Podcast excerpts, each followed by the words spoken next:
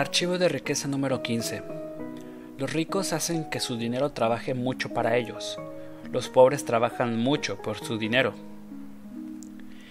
Si eres como la mayoría de las personas, creciste recibiendo la programación de que tienes que trabajar mucho para conseguir dinero. Sin embargo, es muy probable que no te dijeran que era igual de importante hacer que tu dinero trabaje mucho para ti. No hay quien lo ponga en duda. Es importante trabajar mucho, pero esto por sí solo jamás te hará rico. ¿Cómo sabemos eso? Echa un vistazo al mundo real. Hay millones, no, miles de millones de personas que se esclavizan matándose a trabajar el día entero e incluso toda la noche. ¿Son todas ricas? No. ¿La mayoría son ricas? No. ¿Muchas de ellas son ricas? No. Casi todos están en la ruina o cerca de ella. Por otro lado, ¿a quién ves holgazaneando por los clubes de campo del golf? ¿Quién ocupa las tardes jugando al golf, al tenis o navegando? ¿Quién se pasa los días yendo de tiendas y las semanas de vacaciones? Te daré tres oportunidades de adivinarlo, y las dos primeras no cuentan. La gente rica, exacto. Así que vamos al grano. La idea de que tienes que trabajar mucho para hacerte rico es falsa. La vieja ética protestante del trabajo establece aquello de trabajo de un dólar por paga de un dólar. No hay nada malo en ese dicho, excepto que olvidaron decirnos que hacer con esa paga de un dólar, saber qué hacer con ese dólar es lo que te permite saber del trabajo duro al trabajo inteligente. Los ricos pueden pasarse los días jugando y relajándose porque trabajan inteligentemente, comprenden y utilizan las palancas, emplean a otras personas para que trabajen por ellos y emplean su dinero para que trabaje para ellos. Sí, según mi experiencia, Tienes que trabajar duro por tu dinero. Sin embargo, para la gente rica se trata de una situación temporal. Para la gente pobre es permanente. Los ricos entienden que tú tienes que trabajar mucho hasta que tu dinero trabaje lo suficiente para ocupar tu lugar. Ellos piensan que cuanto más trabaje tu dinero, menos tendrás que trabajar tú. Recuerda, el dinero es energía. La mayoría de las personas pone energía de trabajo y deja fuera a la del dinero. La gente que logra la libertad financiera ha aprendido a sustituir su inversión de energía de trabajo por otras formas de energía. Entre estas se hallan el trabajo de otras personas, los sistemas empresariales o su capital de inversión. Repito, primero tú trabajas mucho por el dinero y después dejas que éste trabaje mucho para ti. Cuando se trata del juego del dinero, la mayoría de la gente no tiene ni idea de lo que hace falta para ganar. ¿Cuál es tu objetivo? ¿Cuándo ganas el juego? ¿Te lanzas para conseguir tres comidas decentes al día? ¿Unos ingresos de 100 mil dólares al año? ¿Convertirte en millonario o llegar a ser multimillonario? En el seminario intensivo Mente Millonaria, el objetivo del juego del dinero que enseñamos es no tener que trabajar nunca más a menos que tú elijas hacerlo. Es decir, que si trabajas lo hagas por elección, no por necesidad. En otras palabras, el objetivo es llegar a ser económicamente libre lo más rápido posible. Mi definición de libertad económica es sencilla. Es la, capacidad de vivir el estilo de vida que desees sin tener que trabajar ni depender de otros para obtener dinero. Fíjate en que es muy probable que tu estilo de vida deseado vaya a costar dinero. Por lo tanto, para ser libre necesitarás ganar dinero sin trabajar. El término que utilizamos para referirnos a los ingresos sin trabajo es el de ingresos pasivos. Para ganar al juego del dinero, el objetivo es tener los suficientes ingresos pasivos para pagar tu estilo de vida deseado. Resumiendo, Llegas a ser financieramente libre cuando tus ingresos pasivos son superiores a tus gastos. He identificado dos fuentes principales de ingresos pasivos. La primera es el dinero que trabaja para ti. Aquí se incluyen las ganancias procedentes de inversiones en instrumentos financieros, tales como acciones, obligaciones, letras del tesoro, mercados monetarios, fondos de inversión mobiliaria, así como poseer hipotecas u otro activo que pueda ser liquidado por dinero en efectivo. La segunda fuente principal de ingresos pasivos es el negocio que trabaja para ti. Esto implica generar ingresos continuados procedentes de negocios en los que no necesitas involucrarte personalmente para que funcionen y produzcan ingresos. Ejemplos: bienes inmuebles en alquiler, derechos de autor de libros, música o software, registrar tus ideas, convertirte en franquiciador, poseer unidades de almacenaje, poseer distribuidores automáticos u otro tipo de máquinas que funcionen como monedas, y la mercadotecnia en red, por nombrar solo unos cuantos. Aquí se incluye también montar cualquier negocio que se haya sistematizado para poder funcionar sin ti. Repito, se trata de una cuestión de energía. La idea es que sea el negocio el que esté trabajando y produciendo valor para la gente en lugar de hacerlo tú. La mercadotecnia en red, por ejemplo, es un concepto increíble. En primer lugar, no requiere, por lo general, que aportes un gran capital inicial. En segundo lugar, una vez que has hecho el trabajo del principio, te permite disfrutar de unos ingresos residuales continuados, un año tras otro. Trata de crear eso a partir de un empleo normal. Es imposible exagerar la importancia de crear estructuras de ingresos pasivos. El asunto es sencillo. Sin ingresos pasivos jamás puedes ser libre. Pero, y es un gran pero, ¿sabías que la mayoría de las personas lo pasan mal creando ingresos pasivos? Existen tres razones. Primera, el condicionamiento. La mayoría de nosotros fuimos, de hecho, programados para no obtener ingresos pasivos. Cuando tenías una edad entre los 13 y los 16 años y necesitabas dinero, ¿qué te decían tus padres? Decían, pues sal a ganarte unos ingresos pasivos. Lo dudo. La mayoría de nosotros oíamos, ponte a trabajar, búscate un empleo o algo por el estilo. Se nos enseñó a trabajar por dinero, haciendo que los ingresos pasivos fuesen algo extraño para la mayoría de nosotros. La segunda razón es que a la mayoría no se nos enseñó nunca cómo obtener este tipo de ingresos. En la escuela, ingresos pasivos fue otra asignatura que no estudié nunca. En su lugar tuve que elegir carpintería y metalistería y hacer la palmatoria perfecta para mi madre. Como en la escuela no aprendimos nada sobre crear estructuras de ingresos pasivos, lo aprendimos en otra parte, ¿verdad? lo dudo. El resultado final es que la mayoría de nosotros no sabe mucho al respecto y por lo tanto no hace mucho al respecto. Finalmente, la tercera razón es que, puesto que nunca se nos mostró ni se nos enseñó nada sobre los ingresos pasivos y sobre inversiones, nunca les hemos prestado mucha atención. Hemos basado en gran medida nuestra carrera y nuestras opciones profesionales en generar ingresos de trabajo. Si comprendieses desde temprana edad que uno de los objetivos económicos principales era crear ingresos pasivos, ¿reconoceráis alguna de dichas opciones profesionales? Yo estoy siempre recomendando a la gente que elija o cambie su negocio o carrera profesional a fin de que hallen una dirección en la que puedan generar corrientes de ingresos pasivos de una forma natural y relativamente fácil. Esto adquiere especial importancia hoy en día, cuando hay tanta gente que trabaja en negocios de servicios en los que tienen que estar allí en persona para ganar dinero. No hay nada de malo en dedicarse a un negocio de servicio personal, excepto el hecho de que si no te subes al tren de la inversión bastante pronto y lo haces excepcionalmente bien, quedarás atrapado en el trabajo para siempre.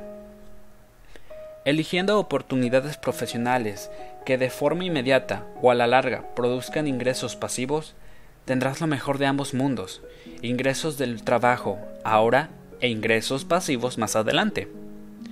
te remito a unos cuantos párrafos más atrás para repasar algunas de las opciones de ingresos profesionales pasivos que he comentado.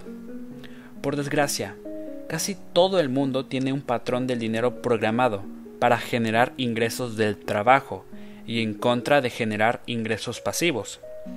Esta actitud cambiará radicalmente después de que asistas al seminario Intensivo Mente Millonaria, en el que te cambiamos el patrón del dinero para que el hecho de obtener unos enormes ingresos pasivos te resulte algo normal y natural. La gente rica piensa a largo plazo, equilibra su gasto en disfrute de hoy con invertir para la libertad de mañana. La gente pobre piensa a corto plazo, dirige su vida basándose en la satisfacción inmediata. Los pobres utilizan la excusa. ¿Cómo puedo pensar en mañana cuando apenas puedo sobrevivir hoy? El problema radica en que, al final, el mañana acabará convirtiéndose en hoy. Si no te has ocupado del problema de hoy, mañana estarás diciendo lo mismo otra vez. Para aumentar tu riqueza, tienes que ganar más o vivir con menos.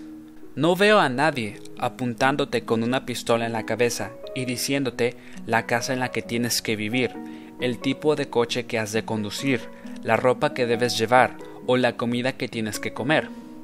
Es tuyo el poder de hacer esas elecciones. Es una cuestión de prioridades. La gente pobre elige el ahora. La gente rica elige el equilibrio. Estoy pensando en mis suegros. Durante 25 años, los padres de mi esposa tuvieron en propiedad una tienda, una versión modesta de un 7-Eleven, aunque mucho más pequeña. La mayor parte de sus ingresos procedían de la venta de cigarros, golosinas, helados, chicles y refrescos. En aquel tiempo ni siquiera vendían lotería. El promedio de cada venta era inferior a un dólar. Resumiendo, se dedicaban a un negocio de centavos. Con todo, ahorraban la mayor parte de esos centavos. No comían afuera, no se compraban ropa buena, no tenían un coche último modelo. Vivían cómoda, pero modestamente, y al final acabaron pagando su hipoteca e incluso compraron la mitad del centro comercial en el que se hallaba ubicada la tienda. A la edad de 59 años, ahorrando e invirtiendo centavos, mi suegro pudo retirarse. Lamento ser yo quien tenga que decirte esto, pero en general, comprar cosas para obtener una satisfacción inmediata no es más que un vano intento para compensar nuestra insatisfacción en la vida. Con frecuencia, el hecho de gastarte dinero que no tienes es consecuencia de gastar emociones que sí tienes. Este síndrome se conoce comúnmente como terapia de compras. El hecho de gastar más de la cuenta y la necesidad de satisfacción inmediata tiene poco que ver con el artículo concreto que estás comprando y mucho que ver con la falta de realización en tu vida. Por supuesto, si el hecho de gastar más de la cuenta no viene como consecuencia de tus emociones inmediatas, significa que surge de tu patrón del dinero. Según Natalie, otra de nuestras alumnas, sus padres eran el colmo de lo tacaño. Usaban cupones para todo. Su madre tenía una caja archivadora llena de cupones todos clasificados por categoría. Su padre poseía un coche de 15 años totalmente oxidado y a Natalie le daba vergüenza que la viesen en él, sobre todo cuando su madre iba a recogerla a la escuela. Cada vez que se subía en el coche, Natalie rezaba para que no hubiese nadie mirando. En las vacaciones, su familia nunca se alojaba en un hotel, ni siquiera cogían el avión, sino que viajaban 11 días en coche por el campo, acampando cada noche, y así, todos los años. Todo era demasiado caro. Por el modo como actuaban, Natalie pensaba que sus padres estaban arruinados pero su padre ganaba lo que ella creyó que era mucho dinero en aquella época, 75 mil dólares al año. Estaba confusa. Como odiaba los hábitos tan tacaños de sus padres, ella se volvió lo contrario, quería que todo lo suyo fuese de primera categoría y caro. Cuando se fue a vivir por su cuenta y empezó a ganar su propio dinero, Ni siquiera era consciente de ello, pero en un abrir y cerrar de ojos se había gastado todo lo que tenía, y más. Tenía tarjetas de crédito y carnés de socia de todo lo habido y por haber. Acumuló todo tipo de tarjetas de crédito hasta que llegó un momento en que ya no podía pagar ni siquiera los mínimos. Fue entonces cuando asistió al seminario intensivo Mente Millonaria, y según ella le salvó la vida. En el Mente Millonaria Intensivo, durante el apartado en el que identificamos vuestra personalidad monetaria, el mundo entero de Natalie cambió. Reconoció por qué había estado gastando tanto dinero. Era una forma de rencor hacia sus padres por ser tan tacaños. También era para demostrarse a sí misma y a la sociedad que ella no era tacaña. Después del curso, con su patrón cambiado, Natalie dijo que ya no siente ese impulso de gastarse el dinero de formas estúpidas. Nos explicó que hace poco iba caminando por un centro comercial y se fijó en un precioso abrigo de piel y ante color marrón claro colgado en el escaparate de una de sus tiendas favoritas. Inmediatamente la cabeza dijo Ese abrigo te quedaría genial, sobre todo con tu pelo rubio, lo necesitas. No tienes un abrigo de invierno que sea bonito y arreglado, de verdad. De modo que entró en la tienda y mientras estaba probándoselo, se fijó en la etiqueta del precio. 400 dólares. Nunca se había gastado tanto en un abrigo. La cabeza dijo, ¿Y qué? El abrigo te queda precioso. Cómpratelo. Ya repondrás el dinero después. Fue aquí donde nos contó que descubrió el cambio operado en ella. Casi inmediatamente que su mente le sugirió que se comprase el abrigo, salió su archivo mental nuevo y dijo, harías mucho mejor poniendo esos 400 dólares en tu CLF. ¿Para qué necesitas este abrigo? Ya tienes un abrigo de invierno que de momento está bien. Sin darse cuenta, estaba dejando el abrigo en suspenso hasta el día siguiente en lugar de comprárselo sin pensar como hacía siempre. Nunca volvió por el abrigo. Natalia se dio cuenta de que sus archivos mentales de satisfacción material habían quedado reemplazados por archivos de libertad económica. Ya no estaba programada para gastar. Ahora sabe que está bien tomar lo mejor de lo que sus padres le dejaron como modelo de referencia y ahorrar dinero para al mismo tiempo darse el gusto de comprarse cosas bonitas con su cuenta para jugar y divertirse. Natalia envió entonces a sus padres al curso para que pudiesen ser también más equilibrados. Le hace muchísima ilusión poder decir que ahora se alojan en hoteles, que se compraron un coche nuevo y que, al aprender cómo hacer que su dinero trabaje para ellos, se han jubilado como millonarios. Ahora, Natalie comprende que no tiene por qué ser tan mísera como lo eran sus padres para llegar a ser millonaria. Pero sabe también que si gasta el dinero de manera inconsciente, como antes hacía, jamás será económicamente libre. Estas son sus palabras. Es una sensación increíble tener mi dinero y mi cabeza bajo control. La idea es hacer trabajar a tu dinero por ti, tanto como tú lo haces por él. Y eso significa que tienes que ahorrar e invertir en lugar de que gastártelo todo se convierte en tu misión en la vida. Es casi gracioso. La gente rica tiene mucho dinero y gasta poco, mientras que la gente pobre tiene poco dinero y gasta mucho. Largo plazo frente a corto plazo. Los pobres trabajan a fin de ganar dinero para vivir hoy. Los ricos hacen a fin de ganar dinero para crear sus inversiones, que pagarán su futuro. La gente rica compra activos, cosas que tengan probabilidades de aumentar de valor. La gente pobre compra gastos, objetos que disminuirán de valor. Los ricos acumulan terreno, los pobres cuentas pendientes. Te digo lo mismo que les digo a mis hijos. Compra bienes inmuebles. Lo mejor es que puedas adquirir propiedades que te produzcan una entrada de dinero constante, pero por lo que a mí respecta, cualquier propiedad inmobiliaria es mejor que no tener ninguna.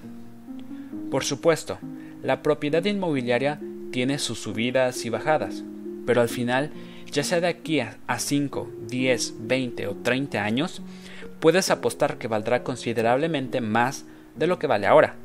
Y eso podría ser todo cuanto necesitas para hacerte rico. Compra lo que puedas permitirte ahora. Si necesitas más capital para embarcarte en ello, puedes asociarte con personas en quienes confíes y que conozcas bien. El único modo de meterse en problemas con la propiedad inmobiliaria es contraer demasiadas obligaciones crediticias o tener que vender cuando el mercado está a la baja. Si haces caso de mis anteriores consejos y administras adecuadamente tu dinero, la probabilidad de que ocurra esto será extremadamente escasa y es posible que ni exista. Como reza el dicho, no esperes a comprar bienes inmuebles, compra bienes inmuebles y espera. Dado que te he puesto anteriormente el ejemplo de mis suegros, me parece justo ahora ponerte el de mis propios padres. No eran pobres, pero apenas podían considerarse de clase media. Mi padre trabajaba muchísimo y mi madre no estaba bien de salud, por lo que se quedaba en casa con nosotros con los hijos. Mi padre era carpintero y se dio cuenta de que todos los constructores que lo contrataban estaban urbanizando terrenos que habían adquirido año y años atrás. Se dio cuenta también de que todos eran bastante ricos. Mis padres también ahorraron sus centavos y al final tuvieron suficiente dinero para comprar una parcela de tres acres de tierra fuera de la ciudad en que vivían. Les costó 60 mil dólares Diez años después, un promotor inmobiliario decidió que quería construir un centro comercial en aquel lugar, y mis padres lo vendieron el terreno por 600 mil dólares. Descontando su inversión original, tenemos unas ganancias medias de 54 mil dólares al año, mientras que mi padre, con su trabajo, ganaba solamente cada año entre 15 y 20 mil dólares. Por supuesto, ahora están jubilados y viven con total comodidad. Pero te garantizo que sin la adquisición y la venta de aquel terreno habrían estado viviendo con estrecheces. Menos mal que mi padre reconoció el poder de la inversión y especialmente el valor de invertir en bienes inmuebles. Ahora ya sabes por qué yo acumulo terrenos. Mientras que la gente pobre considera que un dólar es algo para cambiar por algo que quieren ahora mismo, la gente rica ve cada dólar como una semilla que puede plantarse para ganar 100 dólares más, que después se pueden sembrar de nuevo para ganar mil más. Piénsalo. Cada dólar que te gastes hoy puede costarte en realidad 100 dólares mañana. Personalmente considero que todos y cada uno de mis dólares son soldados de inversión y su misión es la libertad. Huelga decir que soy cuidadoso con mis luchadores por la libertad, y no me desahogo de ellos ni rápida ni fácilmente. Principio de riqueza. La gente rica ve cada dólar como una semilla que puede plantarse para ganar 100 dólares más, que después se pueden sembrar de nuevo para ganar mil más. El truco consiste en informarse. Aprende sobre el mundo de la inversión, Familiarízate con varios vehículos de inversión y con instrumentos financieros distintos, como la propiedad inmobiliaria, las hipotecas, las acciones, los fondos, las obligaciones, el cambio de divisas, en fin, toda la gama. Después elige una sola zona de actividad en la que te convertirás en experto. Comienza a invertir en esa zona y después, más adelante, podrás diversificar.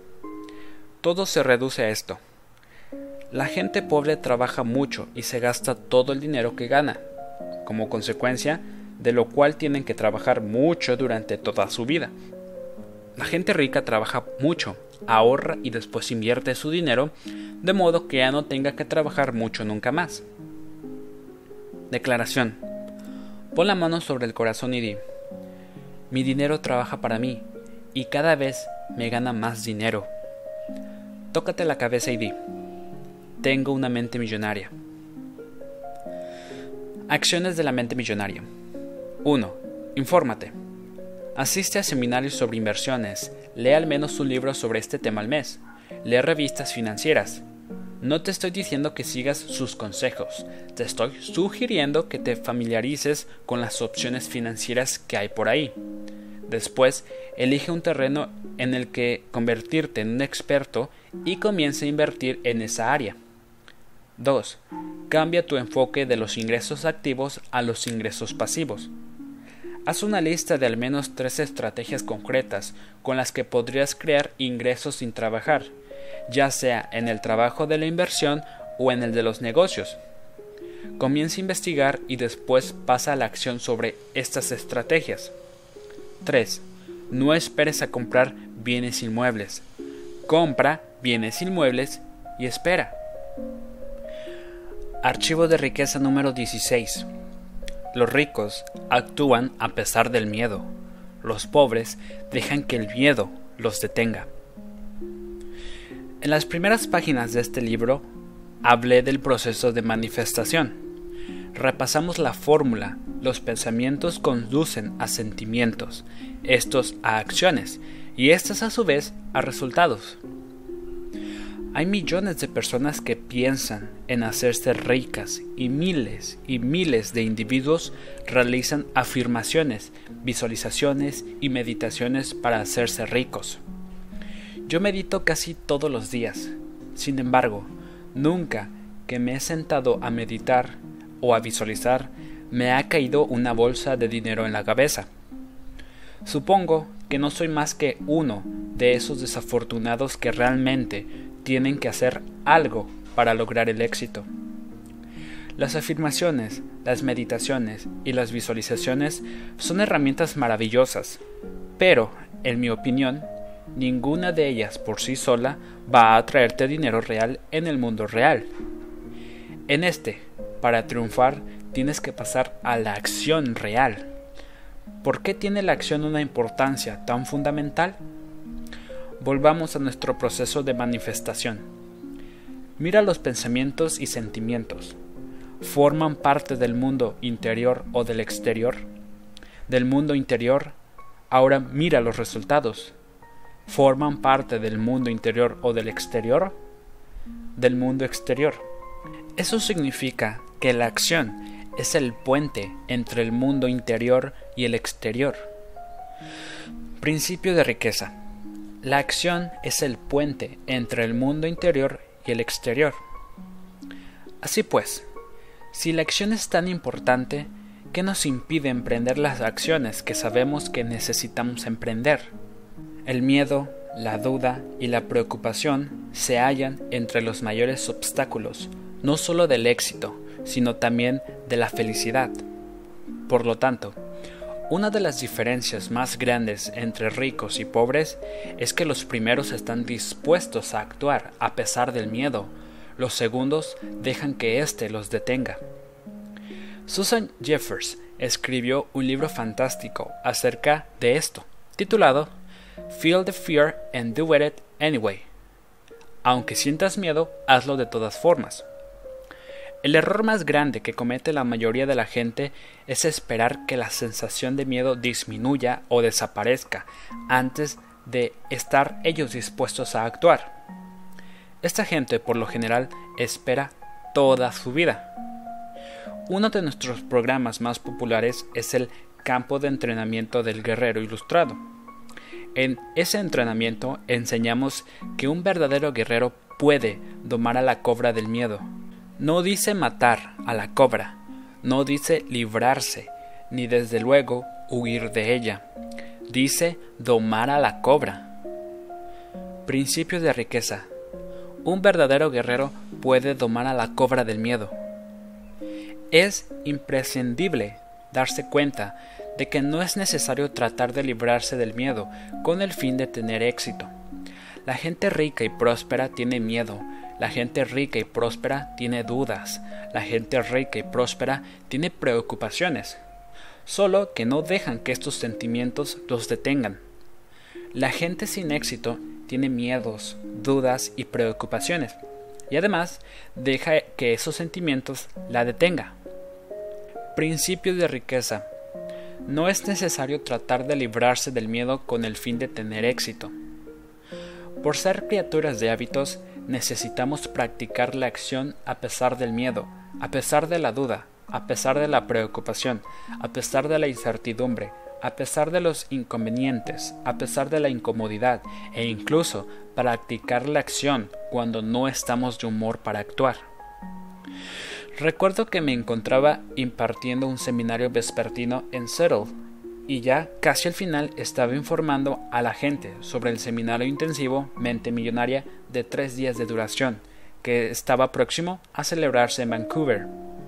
En esto, se levanta un tipo y dice, Harf, he hecho asistir al curso al menos a una docena de familiares y amigos míos y los resultados han sido absolutamente fenomenales. Cada uno de ellos es diez veces más feliz que antes y todos están encaminados hacia el éxito económico. Todos han dicho que era algo que te cambiaba la vida y si celebraras el curso en Seattle, segurísimo que yo vendría también. Le agradecí su testimonio y le pregunté si estaba abierto a recibir un poco de ayuda. Él accedió y le dije, Solo tengo cuatro palabras para usted. Él replicó con buen humor, ¿Cuáles son? A lo que respondí lacónicamente, Está usted totalmente arruinado. Así que le pregunté cómo le iba económicamente. Él contestó con vergüenza, No demasiado bien. Yo, por supuesto, respondí, No me diga. Y comencé a despotricar en la parte delantera de la sala. Si va usted a dejar que un trayecto en coche o un vuelo de tres horas o una caminata de tres días le, impida hacer algo que necesita y quiere hacer, ¿qué otra cosa lo detendrá? Aquí tiene la fácil respuesta. Cualquier cosa. Cualquier cosa lo detendrá. No por la magnitud del desafío, sino por la magnitud de usted. Es simple, proseguí. O es usted una persona que se detendrá o es una persona que no se detendrá. Usted elige. Si quiere crear riqueza o cualquier otra clase de éxito, tiene que ser un guerrero, tiene que estar dispuesto a hacer lo que haga falta, tiene que entrenarse para que nada lo detenga. Hacerse rico no siempre resulta cómodo. Hacerse rico no siempre resulta fácil. De hecho, hacerse rico puede resultar condenadamente duro. ¿Pero y qué? Uno de los principios clave del guerrero ilustrado dice, si estás dispuesto a hacer solo lo que sea fácil, la vida será dura. Pero si estás dispuesto a hacer lo que sea duro, la vida será fácil. La gente rica no basa sus acciones en lo que es fácil y cómodo. Esa forma de vivir está reservada a los pobres y a la mayoría de la clase media. Principio de riqueza. Si estás dispuesto a hacer solo lo que sea fácil, la vida será dura. Pero si estás dispuesto a hacer lo que sea duro, la vida será fácil. Se acabó la diatriba. La multitud se quedó en silencio. Después, el tipo que había empezado toda la discusión vino a agradecerme efusivamente que le hubiese abierto los ojos. Por supuesto, se inscribió en el curso, pero lo gracioso, de verdad, fue oírlo de lejos hablar por teléfono al marcharme, pronunciando fervientemente a uno de sus amigos que estaría al otro lado del teléfono el mismo discurso exacto que yo acababa de soltarle a él. Supongo que funcionó, porque el día siguiente vino con tres inscripciones más. Todos eran de la costa este, y todos venían a Vancouver. Ahora que hemos mencionado lo de resultar o no cómodo, ¿qué ocurre con la incomodidad? ¿Por qué es tan importante actuar a pesar de ella? Porque lo cómodo es donde tú te encuentras ahora. Si quieres pasar a un nivel nuevo en tu vida, debes atravesar la barrera de tu zona de comodidad y disponerte a hacer cosas que tal vez no sean cómodas. Supongamos que actualmente estás llevando una vida de nivel 5 y quieres pasar a una de nivel 10. Los niveles que van del 5 hacia abajo se hallan dentro de tu zona de comodidad, pero los que van del 6 hacia arriba están fuera de tu caja. en tu zona de incomodidad. Esto significa que para llegar a una vida de nivel 10, desde una de nivel 5, tendrás que atravesar tu zona de incomodidad. La gente pobre y la mayoría de la gente de clase media no está dispuesta a estar incómoda. Recuerda que estar cómodos constituye su mayor prioridad en la vida. Pero deja que te cuente un secreto que únicamente conocen las personas ricas y sumamente prósperas. Hallarse cómodo está sumamente sobrevalorado. Puede que el hecho de estar cómodo te haga sentir arropado, atontado y seguro, pero no te permite crecer. Para crecer como persona tienes que expandir tu zona de comodidad. La única ocasión en que realmente puedes crecer es cuando te hallas fuera de tu zona de comodidad.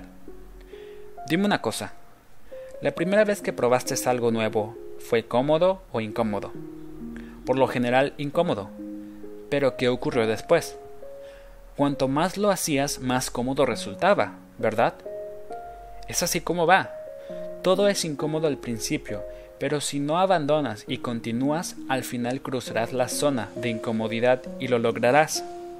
Entonces, tendrás una nueva zona de comodidad que se habrá expandido, lo cual significa que te habrás convertido en una persona más grande.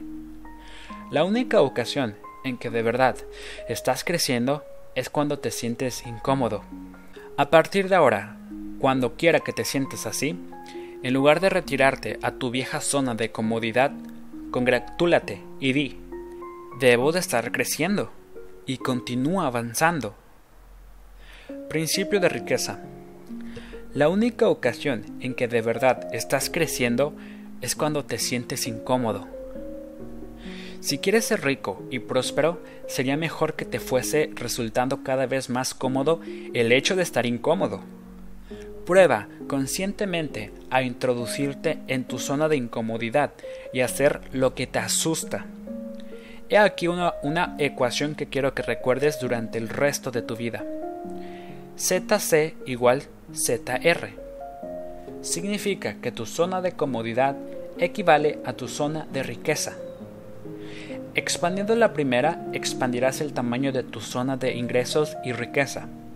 Cuanto más cómodo tengas que estar, menos riesgos estarás dispuesto a asumir, menos oportunidades aprovecharás, a menos gente conocerás y a menos estrategias nuevas probarás.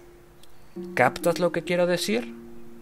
Cuanta más prioridad das a la comodidad, más pequeño te vuelves por el miedo. Por el contrario, cuando estás dispuesto a estirarte, expandes tu zona de oportunidad y esto te permite extraer y retener más ingresos y riqueza. Cuando tienes un contenedor grande, el universo se apresurará a llenar ese espacio. La gente rica y próspera tiene una gran zona de comodidad y está constantemente expandiéndola para poder alcanzar y retener una mayor riqueza. Nadie ha muerto jamás de incomodidad, y sin embargo, vivir en nombre del confort ha matado más ideas, oportunidades, acciones y crecimiento que todo lo demás junto. La comodidad mata. Si tu objetivo en la vida es estar cómodo, te garantizo dos cosas. Primera, jamás serás rico. Segunda, jamás serás feliz. La felicidad no proviene de vivir una vida con poco entusiasmo, preguntándose siempre qué podría haber sido. La felicidad viene como consecuencia de hallarnos en nuestro estado natural de crecimiento y vivir de acuerdo con nuestro máximo potencial. Prueba esto. La próxima vez que te sientas incómodo, inseguro o asustado, en lugar de encogerte y retirarte a la seguridad, fuerza la marcha hacia adelante Siente y experimenta la sensación de incomodidad, reconociendo que es únicamente una sensación y que no tiene el poder de detenerte. Si prosigues obstinadamente a pesar de la incomodidad, al final alcanzarás tu objetivo. Si la sensación de incomodidad disminuye alguna vez o no, es algo que carece de importancia. De hecho, Cuando se reduzca, tómalo como una señal para incrementar tu objetivo, ya que en el minuto en que te encuentres cómodo, has dejado de crecer. Recuerda, para desarrollarte hasta tu máximo potencial, debes vivir siempre al borde de tu caja. Y por ser criaturas de hábito, debemos practicar. Te insto a que practiques la acción a pesar del miedo, a pesar de los inconvenientes, a pesar de la incomodidad y a que sigas practicando, incluso cuando no estés de humor. Haciéndolo, enseguida pasarás a un nivel de vida más elevado. Por el camino, asegúrate de comprobar tu cuenta bancaria, ya que te, garantizo que también ella estará creciendo rápidamente. Llegados a este punto, en algunos de mis seminarios vespertinos pregunto al auditorio, ¿cuántos de vosotros estáis dispuestos a practicar la acción a pesar del miedo y la incomodidad? Por regla general, todos los presentes levantan la mano. Entonces digo, hablar es fácil. Veamos si lo decís en serio. A continuación, saco una flecha de, de madera con punta de acero y explico que como práctica para esta disciplina, tienen que romperla con la garganta. Demuestro cómo se hunde la punta de acero en la parte blanda de la garganta, mientras otra persona sostiene el otro extremo de la flecha contra la palma de su mano extendida. La idea es ir hacia la flecha y romperla utilizando únicamente la garganta antes de que se te clave en el cuello. En este punto, la mayoría de la gente se halla en estado de shock. A, veces, pido un voluntario para realizar este ejercicio. En ocasiones entrego flechas a todos los presentes. He tenido auditorios con más de mil personas rompiendo flechas. ¿Puede realizarse esta hazaña? Sí. ¿Da miedo? No quepa duda. ¿Es incómodo? Absolutamente. Pero repito, la idea es que el miedo y la incomodidad no te detengan. La idea es practicar, entrenarte, a hacer lo que haga falta y actuar a pesar de cualquier cosa que pudiera cruzarse en tu camino. ¿La mayoría de la gente rompe la flecha? Sí, todos los que van hacia ella con un 100% de compromiso lo hacen. Sin embargo, quienes caminan hacia ella lentamente, con poco entusiasmo, o no caminan no consiguen romperla. Tras el ejercicio de la flecha pregunto, ¿cuántos de vosotros habéis encontrado más fácil romper físicamente la flecha de lo que vuestra mente se había imaginado? Todos coinciden en que realmente resultó mucho más fácil de lo que pensaba que sería. ¿Por qué es esto así? Aquí viene una de las lecciones más importantes que aprenderás a lo largo de tu vida. Tu mente es la mayor guionista de culebrones de la historia. Se inventa relatos increíbles, generalmente basadas en dramas y desastres, de situaciones que jamás han ocurrido y probablemente nunca ocurrirán. Mark Twain lo dijo de la mejor forma. He tenido miles de problemas en mi vida, la mayoría de los cuales nunca sucedieron en realidad una de las cosas más importantes que jamás puedas comprender es que tú no eres tu mente, tú eres más grande y mayor que ella. Esta es una parte de ti, del mismo modo que lo es tu mano. La pregunta para la reflexión. ¿Y si tuvieras una mano que fuese exactamente igual que tu mente? Que estuviese esparcida por todas partes, que estuviese siempre preguntándote y no se callase nunca. ¿Qué harías con ella?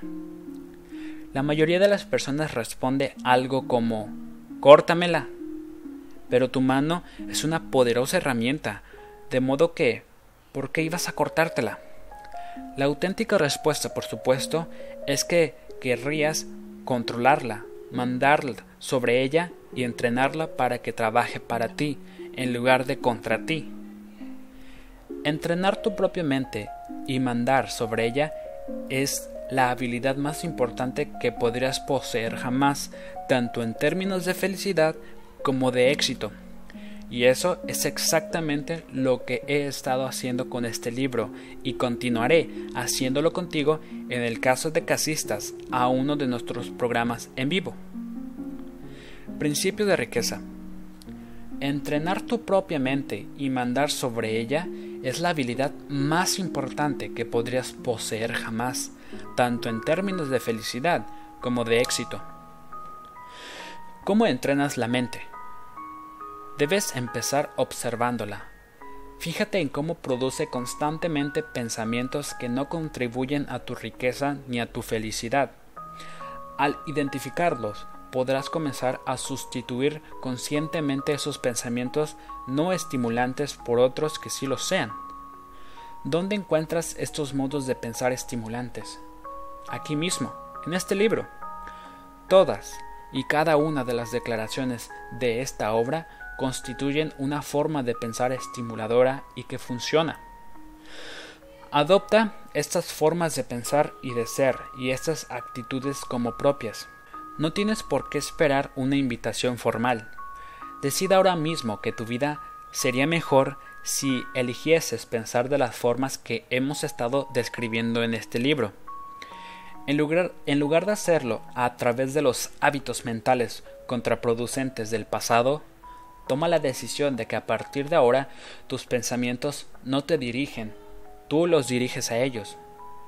De ahora en adelante, tu mente ya no es la capitana del barco, sino tú y tu mente trabaja para ti. Puedes elegir tus pensamientos. Tienes la capacidad natural de anular cualquiera de ellos que no esté ayudándote, en cualquier momento o circunstancias. Puedes instalar también pensamientos autoestimulantes en cualquier momento, simplemente tomando la opción de centrarte en ellos. Tienes el poder de controlar tu mente. Como mencioné antes, Robert Allen, que es un autor famoso y uno de mis amigos más íntimos, dijo algo muy profundo en uno de mis seminarios. Ningún pensamiento vive en tu, en tu cabeza sin pagar alquiler. Lo que esto significa es que pagarás el precio de los pensamientos negativos. Pagarás en dinero, en energía, en tiempo, en salud y en tu nivel de felicidad. Si quieres pasar rápidamente a un nuevo nivel de vida, comienza a distribuir tus pensamientos en una de estas dos categorías, estimulantes y negativos. observa los que tienes y ve si contribuyen a tu felicidad y a tu éxito o no. Después, opta por abrigar únicamente pensamientos estimuladores, mientras rehusas centrarte en los no estimuladores. Cuando aparezca uno no productivo, di anúlate o gracias por participar y sustitúyelo por un modo de pensar más positivo. Yo llamo a este proceso pensamiento de poder. Recuerda mis palabras. Si lo practicas, tu vida jamás volverá a ser igual. Te lo prometo. Así pues, ¿qué diferencia existe entre pensamiento de poder y pensamiento positivo? La distinción es mínima, pero profunda. Para mí, la gente utiliza el pensamiento positivo para fingir que todo es color de rosa, cuando en realidad cree que no lo es. Con el pensamiento de poder entendemos que todo es neutro, que nada tiene significado excepto el que nosotros le damos y que vamos a inventar una historia y a dar a lo que sea su significado correspondiente. Esta es la diferencia entre el pensamiento positivo y el pensamiento de poder. Con el primero, la gente cree que sus pensamientos son ciertos. El segundo reconoce que no lo son, pero que, ya que, de todos modos, estamos inventando una historia vale la pena inventarnos una historia que nos ayude. Y no lo hacemos porque nuestros nuevos pensamientos sean ciertos, en un sentido absoluto, sino porque nos resultan más útiles y producen una sensación mil veces mejor que los no productivos. Antes de dejar este apartado, debo advertírtelo. No intentes en casa el ejercicio de romper la flecha, ya que tiene que montarse de una forma concreta y podrías hacerte daño a ti mismo o a otras personas. En nuestros programas utilizamos equipo protector. Si te interesan este tipo de ejercicios, entra en nuestra página web para ver la descripción del campo de entrenamiento del guerrero ilustrado. En dicho programa te proporcionamos todo lo que puedas manejar y más. Declaraciones. Pon la mano sobre el corazón y di, actúo a pesar del miedo, actúo a pesar de la duda, actúo a pesar de la preocupación, actúo a pesar de los inconvenientes, actúo a pesar de la incomodidad, actúo aunque no estoy de humor. Tócate la cabeza y di, tengo una mente millonaria. Acciones de la mente millonaria. 1. Anota tus tres mayores preocupaciones, inquietudes o temores relativos al dinero y a la riqueza. Desafíalos. Para cada uno escribe lo que harías si la situación que temes se produjese de verdad. ¿Podrías aún así sobrevivir? ¿Podrías recuperarte? Lo más probable es que la respuesta sea en que sí. Entonces deja de preocuparte y empieza a hacerte rico. 2. Practica salir de tu zona de comodidad. Toma de manera intencionada decisiones que te resulten incómodas. Habla con personas con quienes normalmente no hablarías. Pide un ascenso en tu trabajo o sube los precios en tu negocio. Despiértate una hora antes cada día. Camina por el bosque de noche. Sigue el entrenamiento del guerrero ilustrado. Te entrenará para ser imparable. 3. Emplea el pensamiento de poder. Obsérvate a ti mismo y estudia tus patrones de pensamiento. Alberga únicamente pensamientos que contribuyan a tu felicidad y a tu éxito. Desafía a la vocecita de tu cabeza cuando te diga no puedo, no quiero o no me, no me apetece. No permitas que esa voz basada en el miedo y en la comodidad te gane la batalla. Haz contigo mismo el pacto de que siempre que la voz trate de impedirte hacer algo que contribuiría a tu éxito, lo harás igualmente para mostrar a tu mente que el jefe eres tú, no ella. No solo incrementarás tu confianza de un modo espectacular, sino que al final esta voz se quedará cada vez más callada al reconocer que causa poco efecto sobre ti. Archivo de riqueza número 17. Los ricos aprenden y crecen constantemente. Los pobres piensan que ya lo saben. Al inicio de mis seminarios en vivo presento a la gente lo que llamo las tres palabras más peligrosas. Esas palabras son ya lo sé. ¿Y cómo se sabe si se sabe algo? Sencillo. Si lo vives, significa que lo sabes.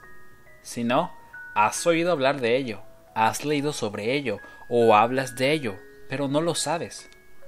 Dicho claramente, si no eres verdaderamente rico y feliz, es muy probable que aún te queden cosas por aprender acerca del dinero, del éxito y de la vida. Como expliqué al principio de este libro, durante mis tiempos de ruina, Tuve la suerte de recibir unos consejos de un amigo multimillonario que se compadeció de mi penosa situación. Recuerda lo que me dijo. Harf, si no te la has estado arreglando todo lo bien que te gustaría, hay algo que no sabes. Por suerte, me tomé a pecho su sugerencia y pasé de ser un todo a un apréndelo todo. A partir de aquel momento todo cambió. Los pobres tratan con frecuencia de demostrar que tienen razón. Se ponen una máscara como si lo tuviesen todo resuelto y como si el hecho de que se hayan arruinados o pasando apuros se debiese solo a algún golpe de mala suerte o a algún problema técnico temporal del universo. Una de mis frases más célebres es la siguiente. Puedes ir tirando o puedes ser rico, pero no las dos cosas. Ir tirando significa mantenerte en tus viejas maneras de pensar y de ser, que por desgracia son las culpables de la situación en la que te encuentras ahora. Esta filosofía es también válida para la felicidad. en el sentido de que puedes ir tirando o puedes ser feliz. Principio de riqueza. Puedes ir tirando o puedes ser rico, pero no las dos cosas. Existe un dicho famoso que adquiere aquí perfecto sentido. Si sigues haciendo lo que has hecho siempre, continuarás obteniendo lo que siempre has obtenido. Ya conoces tus maneras. Lo que necesitas es conocer algunas maneras nuevas. Por eso escribí este libro. Mi objetivo es proporcionarte unos cuantos archivos mentales nuevos para añadir a lo que ya tienes. Archivos nuevos significan nuevas formas de pensar, nuevas acciones y por lo tanto nuevos resultados. Por eso es imprescindible que continúes aprendiendo y creciendo. Los físicos coinciden en afirmar que nada en este mundo es estático. Todo cuanto está vivo se halla en constante cambio. Toma cualquier planta. Si no crece, eso indica que está muriéndose. Lo mismo ocurre con las personas, así como con todos los demás organismos vivientes. Si no creces, significa que estás muriéndote. El siguiente dicho del autor y filósofo Eric Hofer es uno de mis favoritos. Los que están aprendiendo heredarán la tierra, mientras los que ya saben estarán perfectamente equipados para vivir en un mundo que ya no existe. Otra forma de decirlo sería, si no estás continuamente aprendiendo, te quedarás atrás. La gente pobre alega que no puede permitirse recibir formación debido a la falta de tiempo o de dinero. Por otro lado, la gente rica se identifica con la cita de Benjamin Franklin. Si piensas que la formación es cara, prueba con la ignorancia. Estoy seguro de que ya has oído esto alguna vez. El conocimiento es poder, y el poder no es otra cosa que la capacidad de actuar. Siempre que ofrezco el programa del curso intensivo Mente Millonaria, me resulta interesante que generalmente sea la gente que está más arruinada la que dice yo no necesito el curso, no tengo tiempo o no tengo ese dinero. Sin embargo, los millonarios y multimillonarios se inscriben todos y dicen, con que pueda aprender solo una cosa nueva o mejorar una sola cosa, ya vale la pena.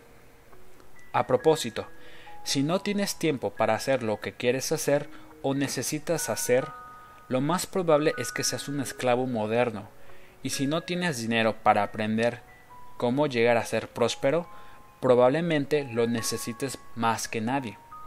Lo siento, pero decir no tengo ese dinero no cuela. ¿Cuándo tendrás ese dinero? ¿Qué va a ser distinto dentro de un año, de dos o de cinco? He aquí la fácil respuesta. Nada. Entonces estarás diciendo otra vez exactamente las mismas palabras. El único modo que conozco de que tengas el dinero que quieres es aprender a jugar al juego del dinero por dentro y por fuera. Necesitas formarte en las habilidades y estrategias para acelerar tus ingresos, administrar el dinero e invertirlo de forma eficaz. La definición de demencia es hacer lo mismo una y otra vez y esperar resultados distintos. Mira, si lo que has estado haciendo estuviese funcionando, ya serías rico y feliz. Cualquier otra cosa que tu mente conjure como respuesta no es más que una excusa o una justificación. Odio ponértelo tan delante de las narices, pero tal como yo lo veo, ese es mi trabajo. Creo que un buen entrenador siempre te exigirá más de lo que te exigirás tú mismo. Si no, ¿para qué diablos necesitas uno? Como entrenador, mi objetivo es entrenarte, inspirarte, animarte, persuadirte y hacer que observes a todo color y con claridad cristalina qué es lo que te retiene. En resumen, hacer lo que haga falta para conseguir que pases al siguiente nivel en tu vida. Si es necesario, te destrozaré y después te recompondré de un modo que funcione. Haré lo que haga falta para hacerte diez veces más feliz y cien veces más rico. Si estás buscando al eterno optimista, yo no soy tu hombre. Si quieres mejorar deprisa y de forma permanente, prosigamos. El éxito es una habilidad que puede aprenderse. Puedes aprender a triunfar en cualquier cosa. Si quieres ser un jugador de golf, puedes aprender a hacerlo. Si quieres ser un gran pianista, puedes aprender a hacerlo. Si quieres ser verdaderamente feliz, puedes aprender a hacerlo. Si quieres ser rico, puedes aprender a hacerlo. No importa dónde te encuentres ahora mismo, ni desde dónde estés empezando. Lo que importa es que estés dispuesto a aprender. Una de mis citas más conocidas es, Todo maestro fue alguna vez aprendiz. Te doy un ejemplo. Hace un tiempo tuve en mi seminario a un esquiador olímpico. Cuando realicé esta afirmación, se puso en pie y pidió intervenir. Se mostraba firme y por alguna razón pensé que iba a discrepar vehementemente. Por el contrario, les contó a todos los presentes la historia de cuando era niño era el peor esquiador de todos sus compañeros, que a veces no lo llamaban para esquiar con aquellos porque era demasiado lento. Para mejorar, se iba a la montaña en cuanto llegaba el fin de semana y recibía lecciones. No pasó mucho tiempo hasta que no solo se puso a la altura de los demás, sino que los superó. Luego se inscribió en un club de esquí y aprendió de un entrenador de alto nivel. Sus palabras exactas fueron que ahora podría ser un maestro en esquí, pero arranqué siendo definitivamente muy poco diestro. Harf tiene toda la razón. Puedes aprender a triunfar en cualquier cosa, yo aprendí a prosperar en el esquí y mi próximo objetivo es aprender a prosperar con el dinero. Principio de riqueza. Todo maestro fue alguna vez aprendiz. Nadie sale del útero, del útero materno siendo un genio de las finanzas. Toda persona rica aprendió a triunfar en el juego del dinero, y tú también puedes. Recuerda el lema. Si ellos pueden hacerlo, yo también puedo hacerlo. Llegar a ser rico no tiene tanto que ver con hacerte rico económicamente como quien quieres llegar a ser, en lo que se refiere a carácter y mente. Quiero compartir contigo un secreto que poca gente conoce. El modo más rápido de hacerse rico y de permanecer rico es trabajar en desarrollarte a ti mismo. La idea es cultivarte, tú, para crecer hasta convertirte en una persona próspera. Repito una vez, tu mundo exterior es meramente un reflejo de tu mundo interior. Tú eres la raíz, tus resultados son los frutos. Hay un dicho que me gusta. Te llevas a ti mismo contigo a donde quiera que vayas. Si te cultivas hasta crecer y convertirte en una persona próspera, en lo que se refiere a la fuerza de carácter y mente, triunfarás de forma natural en cualquier cosa que hagas. Adquirirás el poder de la decisión absoluta, adquirirás el poder interior y la capacidad de elegir cualquier empleo, negocio o campo de inversión sabiendo que será un éxito. Esta es la esencia de este libro. Cuando eres una persona de nivel 5, obtienes resultados de nivel 5, pero si quieres crecer hasta ser una persona de nivel 10, obtendrás resultados de nivel 10. Sin embargo, haz caso de esta advertencia. Si no realizas el trabajo interior sobre ti mismo y de algún modo recibes mucho dinero, es muy probable que lo pierdas. Pero si te conviertes en una persona próspera por dentro y por fuera, no solo harás dinero, lo conservarás, lo harás crecer y lo que es más importante, serás verdaderamente feliz. La gente rica entiende que el orden para el éxito es ser, hacer, tener. La gente pobre y de clase media cree que el orden para el éxito es tener, hacer, ser. La gente pobre y la mayoría de la clase media piensa, si tuviese mucho dinero, podría hacer lo que quiera y sería feliz. Los ricos entienden, si me convierto en una persona próspera, podré hacer lo que necesito para tener lo que quiero, incluido mucho dinero. y esta es otra cosa que únicamente sabe la gente rica. El objetivo de crear riqueza no es principalmente tener mucho dinero. El objetivo de crear riqueza no es principalmente tener mucho dinero. El objetivo de crear riqueza es cultivarte para crecer hasta convertirte en la mejor persona que puedas ser. De hecho, ese es el objetivo de todos los objetivos, cultivarte como persona. A la cantante y actriz de fama mundial Madonna se le preguntó por qué persistía en cambiar de imagen, de música y de estilo todos los años. Ella respondió que la música era su medio de expresar su yo y que el hecho de reinventarse a sí misma cada año la obligaba a crecer para convertirse en la clase de persona que quiere ser. Resumiendo, el éxito no es un qué, es un quién.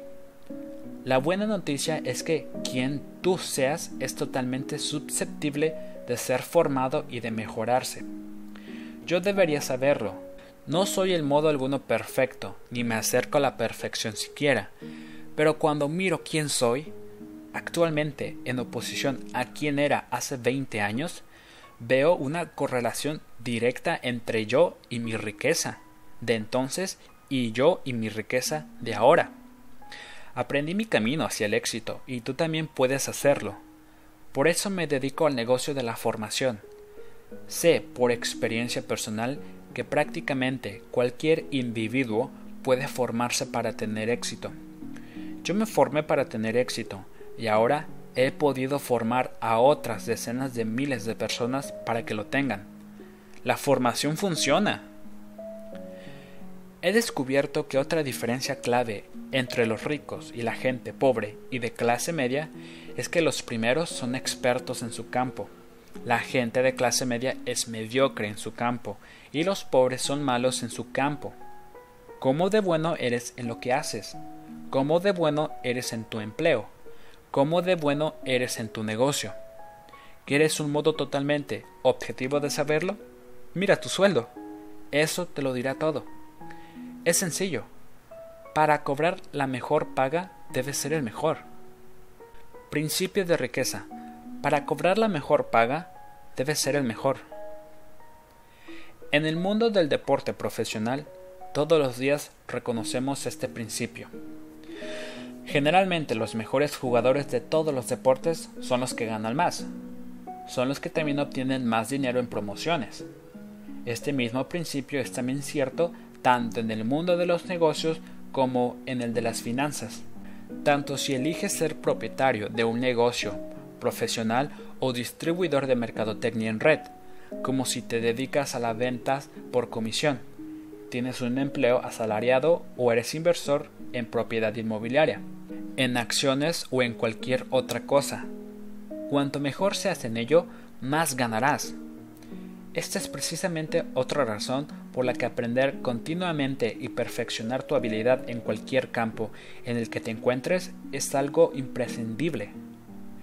Sobre el tema del aprendizaje, vale la pena advertir que los ricos no solo continúan aprendiendo, sino que se aseguran de hacerlo de quienes ya han estado allí donde ellos quieren ir. Una de las cosas que más me influyeron personalmente fue de quién aprendía. Siempre procuré aprender de verdaderos maestros en sus respectivos campos, no de quienes se autoproclamaban expertos, sino de los que podían corroborar lo que decían con resultados en el mundo real. La gente rica consulta a personas que sean más ricas que ellos. La gente pobre consulta a sus amigos, los cuales están de igual arruinado que ellos. Hace poco me reuní con un banquero de inversiones que quería hacer negocios conmigo. Sugería que, para empezar, le confiase algunos cientos de miles de dólares. Después me pidió que le enviase mis extractos de cuentas para que él pudiese hacer sus recomendaciones. Lo miré a los ojos y le dije Disculpe, pero ¿no está usted entendiendo esto al revés? Si quiere que lo contrate para que administre el dinero, ¿no sería más apropiado que me enviara usted a mí sus extractos de cuentas? Y si no es usted muy rico, no se moleste. El hombre se quedó muy sorprendido. Parece que nadie le había preguntado jamás por su propia fortuna neta como condición para invertir en él. En absurdo, si fueses a escalar el monte Everest, ¿contratarías a un guía que no hubiese estado antes en la cumbre o sería muy inteligente encontrar a alguien que hubiera llegado varias veces hasta lo más alto y supiera exactamente cómo hacerlo?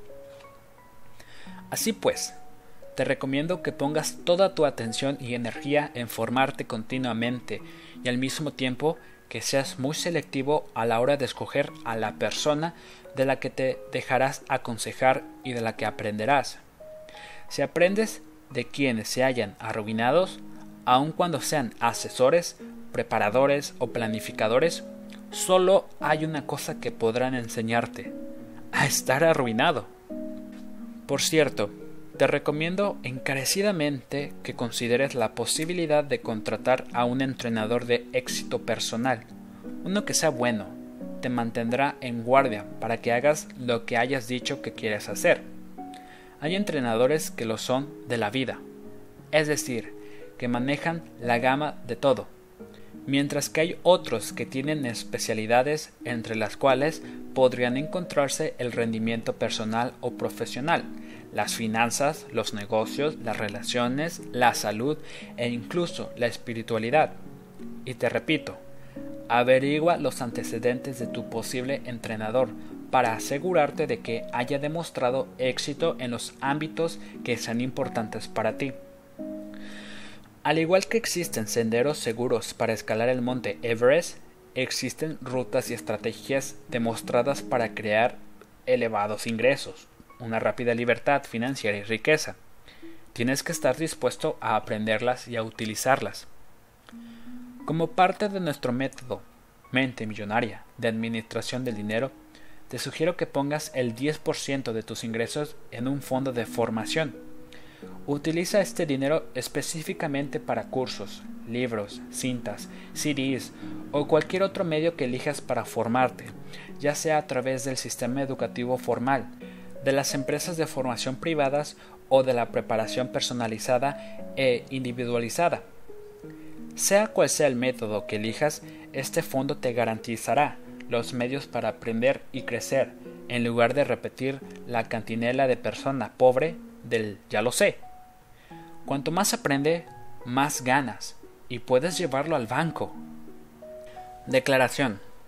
Pon la mano sobre el corazón y di, me comprometo a aprender y crecer constantemente. Tócate la cabeza y di, tengo una mente millonaria.